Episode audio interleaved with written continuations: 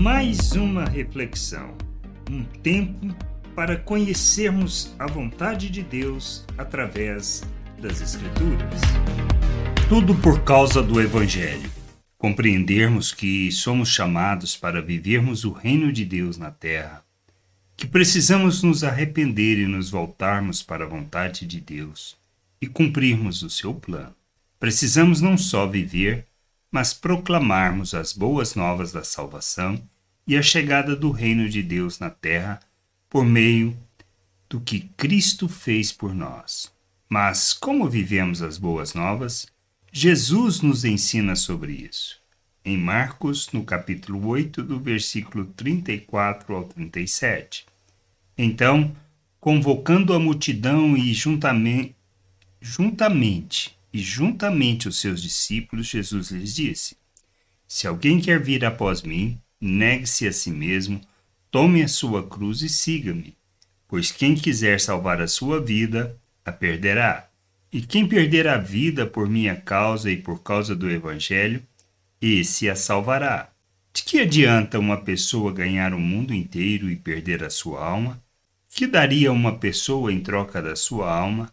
Somente compreendemos o Evangelho, as boas novas, quando temos o nosso entendimento iluminado e caminhamos na direção da vontade de Deus.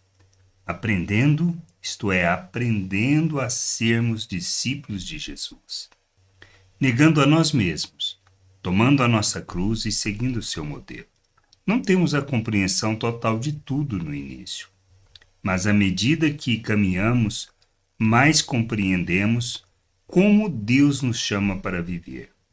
Não podemos viver o reino andando pela perspectiva natural segundo a forma de pensar do mundo, e muito menos querendo conquistá-lo, pois as coisas desta vida não têm nada a ver com o que é eterno e o reino de Deus.